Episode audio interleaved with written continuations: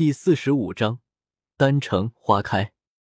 在第一次失败之后，又是花费了将近五六个小时，方才再度将第二副药材提炼完毕。这一次，古河几乎是将所有灵魂力量尽数侵入到了药鼎之中。漆黑的药鼎似乎都发出不堪重负的滋卡声。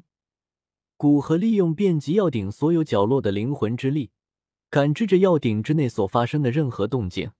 而在他这般高强度的关注下，药鼎中的众多精纯药液也是逐渐的开始了融合。所幸，这一次的药物融合并未出什么差错。随着药液的融合完成，一团半个拳头大小的斑斓液体团便是出现在了药鼎之内。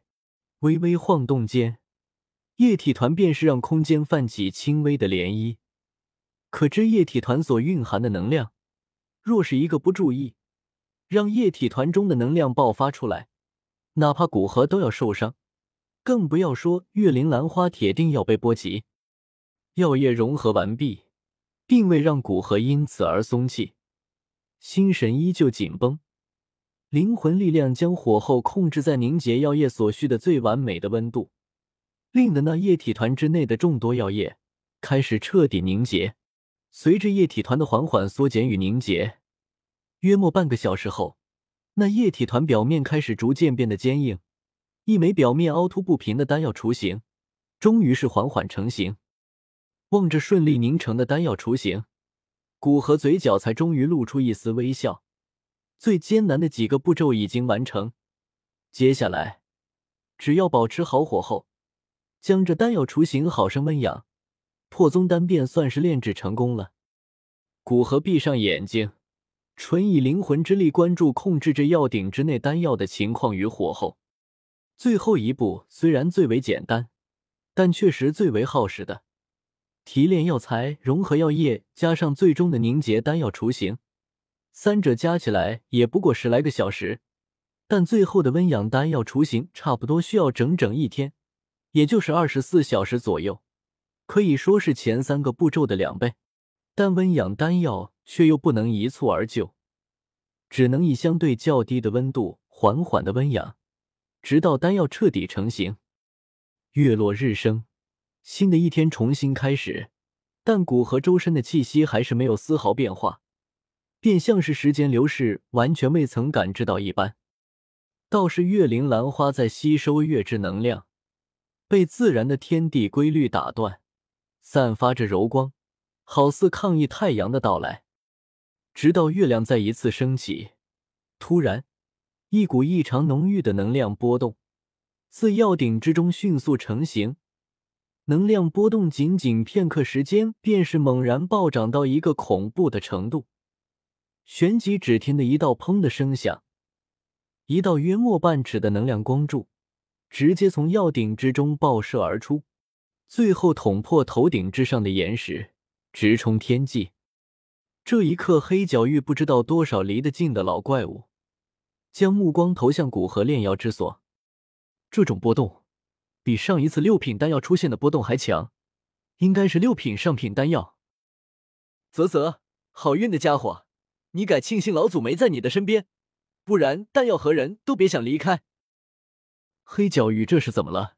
六品丹药都不值钱了。古河没去管这些人的心思，当时选择这里，他便将方圆几十里以内都仔细探查了一遍。虽然这点距离。对于一个斗皇来说，也就几分钟的事情，但却足够让他将已经成型的丹药收取。半尺粗细的能量光柱直冲云霄，许久不散。古河缓缓的从地面上坐起，望了一眼光柱，眉头微微皱了皱，伸手一招，顿时光柱急速颤抖，但其内的丹药并没有立即出来，而是从中隐隐传来一波波抵抗之力。抗拒这古河的吸纳，还真是有点灵智了。都知道趋吉避害了，可惜还是太弱了点。摇摇头，加大灵魂力量，顿时，一枚拇指大小的光团从光柱之中飘掠而下。但光团出现，没有往古河手掌投去，反而光芒陡然一掌，身形一动，竟然犹如要逃窜出去一般。冷哼一声，古河五指微屈，一股猛烈的吸力暴涌而出，光团只是僵持了片刻时间，便是射向古河手心，被他一把抓住。古河摊开掌心，一枚通体散发着微微光泽、龙眼大小的白色丹药出现在眼前，在丹药与空气接触的刹那，丹药表面泛起淡淡的雾气，略微吸上一口。斗气运转速度都是快了很多，成型的丹药都能制造丹雾，不愧是六品商品丹药。普通人哪怕闻一闻这种丹雾，修炼速度也会大大增加。当然，没哪个势力有这么大方，会将六品上品丹药放着流失药效，而只是让普通人修炼速度加快。这枚破宗丹若是不放到玉瓶之内保存，顶多三五年，药性便会流失的差不多。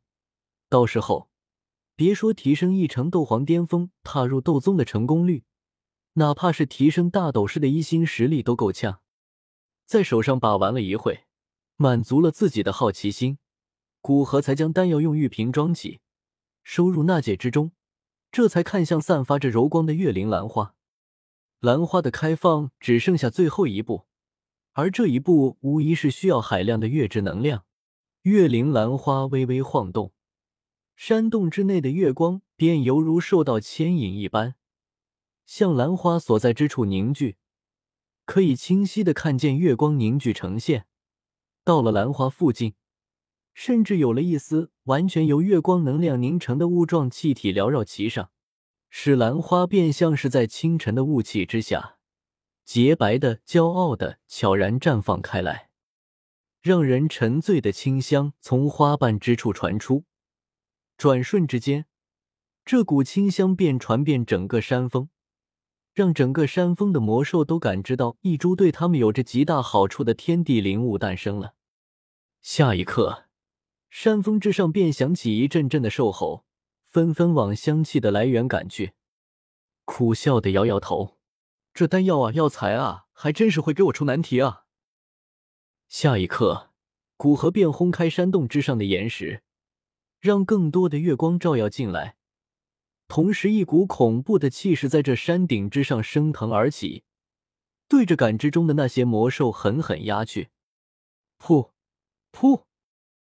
最前方的魔兽纷纷瘫倒在地，一些连三阶都还未到达的魔兽更是被这恐怖的气势直接压爆，成为一具尸体。有古和这位斗皇巅峰在，后面的魔兽纷纷呜咽着往后逃去。没有一点出来之时的气势汹汹。